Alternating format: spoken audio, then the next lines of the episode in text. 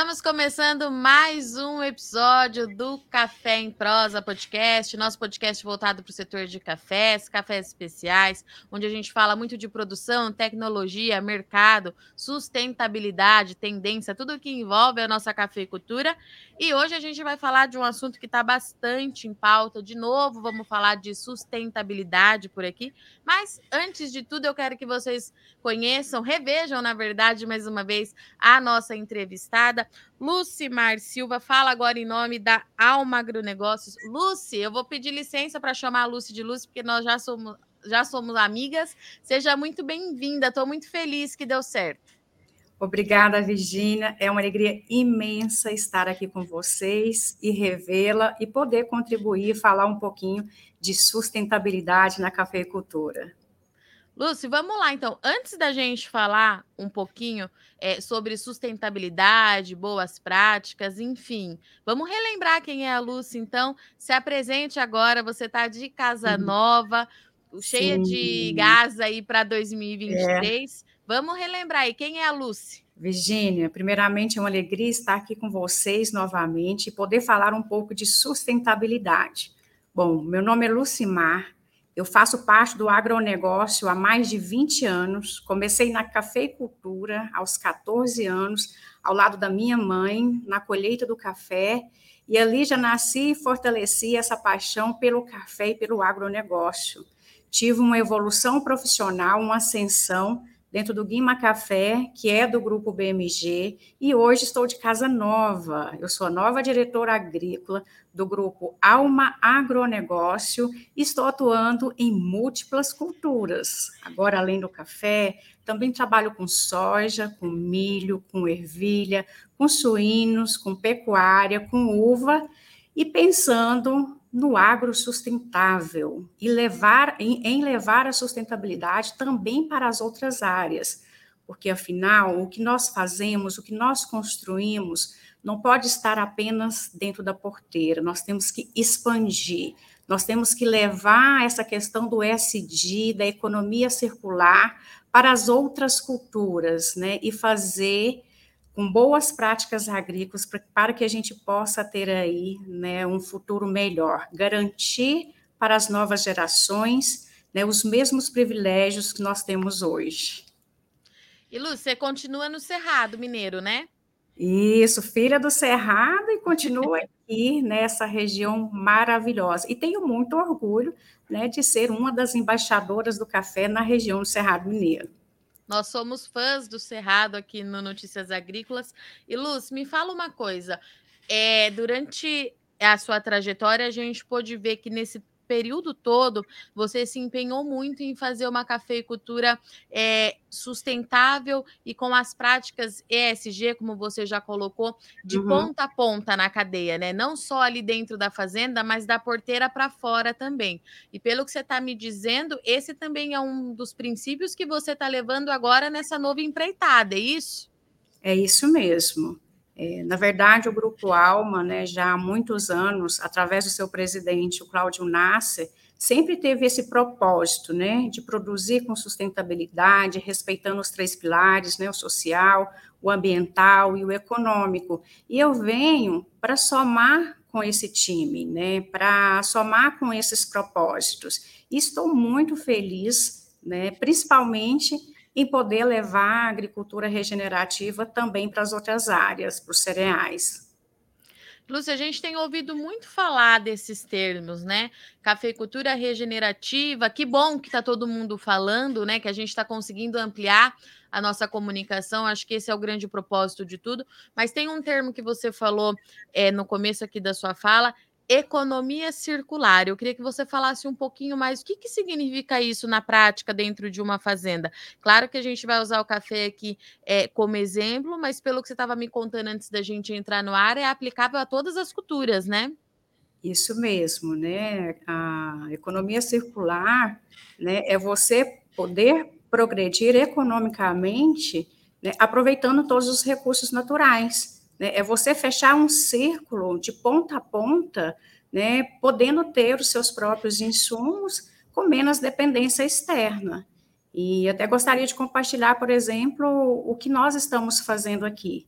né, que começa lá no milho, na soja, né, que vem para a fábrica de ração. Dessa fábrica de ração, né, nós vamos alimentar os nossos suínos. Desses suínos, né, nós teremos lá os resíduos. Desses resíduos, nós vamos lá para os biodigestores, né, que vão produzir a nossa energia elétrica e o nosso biocombustível. Um exemplo, hoje, né, o nosso café ele, é, ele é autossustentável. Toda a energia da irrigação, dos secadores, dos lavadores, do beneficiamento, é produzida dentro da própria né, fazenda, através dos biodigestores, né, que vem aí do, da, do aproveitamento dos resíduos dos suínos. Além disso, né, nós temos também a tecnologia desenvolvida aqui dentro né, da produção do biocombustível, né, o gás. Esse gás hoje, os carros que nós usamos na cafeicultura, eles já foram adaptados né, para essa tecnologia. É, quando a gente pensa nas máquinas, nos tratores, né, nós, nós também somos muito ligados e damos muita importância à pesquisa. Né, nós tivemos marcas que já colocaram tratores aqui dentro. Né, o nosso gás ele foi super aprovado, mas ainda falta um pouquinho do investimento aí, né, tecnológico para que a gente possa ter máquinas que rodem né, com o gás, o gás com biocombustível. E a gente aguarda ansiosamente por isso. Mas, além disso, por exemplo, quando você está lá no biodigestor, né, você produziu energia, você produziu o seu biocombustível, nós não paramos por aqui, porque daí a gente tem a parte líquida, né? A gente tem o chorume. Para onde vai esse chorume? Para compostagem. Né? Aí nós produzimos o nosso composto orgânico com esse chorume, né? com a palha que vem do milho, né? com o esterco né? que vem lá do gado, é com a palha do café, né? e outros resíduos, onde a gente tem um fertilizante orgânico, e daí tira um pouco da nossa dependência né? do fertilizante químico. Quando a gente vai para outra parte líquida, né? Como que a gente achou uma forma de reaproveitamento também, né? Daí ele vai para a produção de capim, né? Existe capins que absorve esse, esse fertilizante, né? E esse, desse capim a gente faz né, a silagem que alimenta o gado. E daí, se vocês observarem, todo esse círculo vai se fechando, nada se perdeu né, foi para foi para a compostagem, né, que vai adubar o café, foi lá para o capim, que vai alimentar o gado, veio da soja, do milho, que alimenta o suíno, né, do suíno vai para as nossas tecnologias, né, então, assim, ou seja, biocombustível, energia, fertilizante e ainda temos a fábrica de biológicos, né, que é outra ferramenta importantíssima quando a gente pensa em economia circular, em agricultura regenerativa, né, que é uma forma de produzir, né, utilizando todas as ferramentas naturais que nós temos disponível, né, ou seja, nada se perde, né? tudo se transforma, e só assim que a gente vai impactar menos o ambiente, reduzir custos, né? E garantindo aí um futuro mais saudável. Lúcia, você tocou em alguns pontos é, que são de fato, às vezes, o grande gargalo do produtor. Né? A gente está falando de fertilizante, a gente está falando de maquinário, a gente está falando de biocombustível, de uhum. energia, que muitas vezes são os pontos mais caros de uma produção. Né? Isso vale para o café, mas vale também para as outras culturas. Então, a economia circular, no final das contas, ela é de fato também uma economia para o bolso desse produtor. Além dele fazer é, bem ao meio ambiente, minimizar esses impactos, ele ainda consegue uma redução de custo? Com toda certeza, né? A economia circular está totalmente ligada ao conceito ISG, né? Porque você tem ali esse equilíbrio total, quando você vai ali na parte econômica, inclusive na parte de governança, nas diretrizes, você está reduzindo custos e gerindo a sua fazenda, né? Você está fazendo com que tenhamos menos dependência né, dos fatores externos, dos insumos externos, e que a gente produza né, os nossos próprios, com os nossos próprios recursos. Né? E o que vai ao encontro aí, por exemplo, da agricultura regenerativa, né, que tem lá suas boas práticas, tem suas plantas de cobertura de solo, né, um foco no solo, um solo saudável, que tem a parte de gestão hídrica, né, tudo que envolve agricultura regenerativa, ela não vem só por causa de uma onda do momento, né, ela não vem só atender um novo modelo de consumo, assim como a economia circular, ela vem trazer um equilíbrio econômico, econômico para os negócios, né, e isso é muito importante. E Lúcia, acho que é aquela pergunta que todo mundo deve fazer quando ouve tudo isso pela primeira vez, né? Qual que é o primeiro passo para se começar é, a ter uma, cafe... uma economia circular dentro da sua propriedade? Por onde que esse produtor começa? Pelo cultural. Né? Nós precisamos primeiro criar consciências, entender quais são os propósitos, né? Tudo que nós vamos fazer nós temos que ter um propósito, um objetivo bem definido. A partir daí, que nós transformamos o nosso eu, que nós entendemos que nós precisamos buscar né, uma agricultura que seja mais resiliente, que seja produtiva, que seja rentável e que respeite os três pilares, nós estaremos prontos para iniciar. A partir daí, é um diagnóstico individual de cada propriedade. Quais as ferramentas que eu tenho né, para poder reutilizar os recursos naturais produzidos dentro da própria fazenda. Né, e isso, a partir desse diagnóstico, né, não quer dizer que o produtor A, B ou C faz, né, que eu tenho que fazer aquele modelo. Não, individualmente, através do diagnóstico e através de um propósito, é possível né, se criar processos e mecanismos para, para ter uma economia circular dentro das fazendas. Lúcia, então, pelo que você está me dizendo, a, a, economia circular ela também é aplicável a todos os tipos de produtores, desde o pequeno até o grande? Sim, né? Todos nós produtores, nós produzimos algum tipo de resíduo, né? A própria uhum. compostagem, ela pode ser feita dentro da própria fazenda. Se eu não tenho todos os insumos, eu posso, né, conseguir ter partes externas, desde que eu aproveito aquilo que está lá dentro. Né? E não é só a questão, uma economia circular, da parte de insumos utilização, mas também a forma com que nós conduzimos, por exemplo, os nossos resíduos, nossos lixos, né? quais os tratamentos, para onde vai, quais as reciclagens, quais os parceiros, né? que vai ao encontro não só do interno, mas do externo até você escolher parceiros, né, fornecedores que também tenham no seu DNA essa consciência, esse propósito da economia circular, nós já estamos contribuindo com isso, porque a gente sabe né, do reaproveitamento né, dos recursos naturais ou daquilo que era um problema que se torna solução. Né? Por exemplo, o que eu falei da parte dos suínos. Né? O resíduo dos suínos era um grande problema e é ainda em muitos produtores, que virou uma solução. E um dado importante: hoje, o subproduto dos suínos aqui é mais rentável do que, o, do que a própria carne né, que nós fornecemos no mercado. Olha aí, isso, energia, né, biocombustível,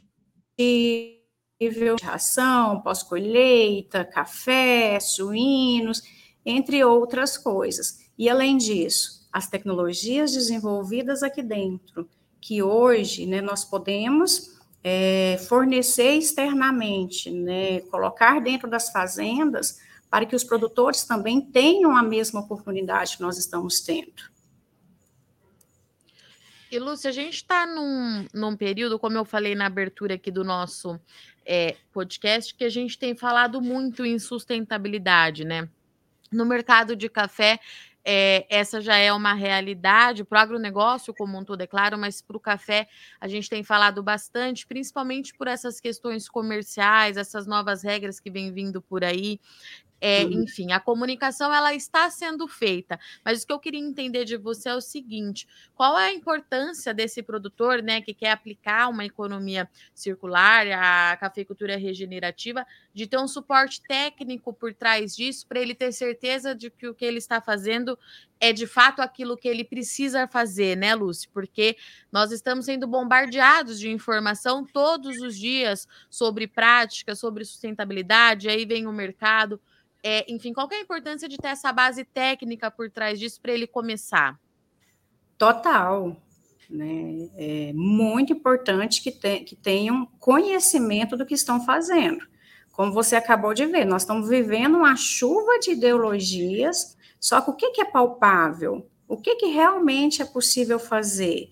E se foi possível fazer, como agregar valor aos nossos produtos, né? Quando a gente, você acabou de falar que vem regras e regras, protocolos e protocolos, né? Sempre externos e a gente está aqui sempre né, nos adaptando, mas a gente precisa encontrar também quem valorize, quem pague por isso. Mas, de novo, é muito importante ter um suporte, um suporte de implementação, né, treinar as equipes dentro das fazendas, um suporte como buscar nichos de mercado que valorize esses produtos e poder separar aquilo que é possível fazer, aquilo que é palpável, daquilo que é uma ideologia ao extremo.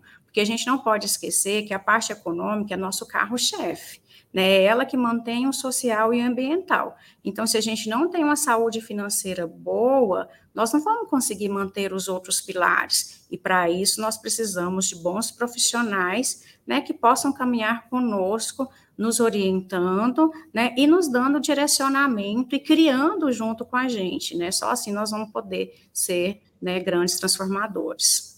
E Luiz, quando você fala em investimento, esse investimento é, seria por parte do produtor ou, por exemplo, por parte das grandes empresas, no caso das máquinas que você trouxe para a gente aqui no início do nosso bate-papo, né? Que foi comprovado que o biocombustível produzido aí na fazenda ele funciona, ele dá certo, mas que falta ainda alguma tecnologia. De qual investimento que a gente está falando? Dos fabricantes né, tá, dos, dos grandes. Isso, isso, que possa entender que já é possível e que nos entregue as soluções.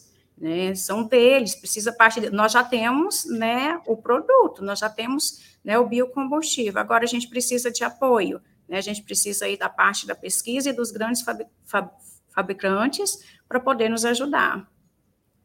E como é que a gente chega neles? Você acha, Lúcia? É com um diálogo aberto? É mostrando é, provando por A mais B, como vocês já fizeram é, aí no Grupo Alma. Como é que a gente faz isso?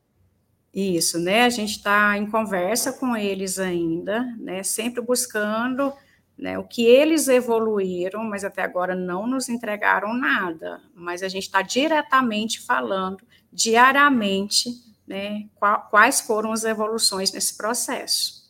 Ah, e, aliás, também mais uma observação, Virginia. Hum. Né? O poder público também poderia nos ajudar, né? incentivando né? e também entrando nesse diálogo com os fabricantes para que eles possam evoluir nessas tecnologias. E, e Luz, vamos falar um pouquinho de, de cafeicultura regenerativa? Porque é, você faz isso já há muitos anos. Eu estive com a Ili na semana passada, com a Andréa Ili, com a Ana, é, uhum. E pelo que eu entendi, e, e, aí ele tem um peso muito grande, né, Luz? Porque eles compram muito da gente, é um grande parceiro do Café do Brasil. E pelo que eu entendi, a cafeicultura, a agricultura regenerativa é para agora, né, Luz? Não é uma tendência, não, é para estar tá sendo feito já. Isso, na verdade é para ontem, né? Para ontem. Bem é, colocado. É, é, isso mesmo, Virginia.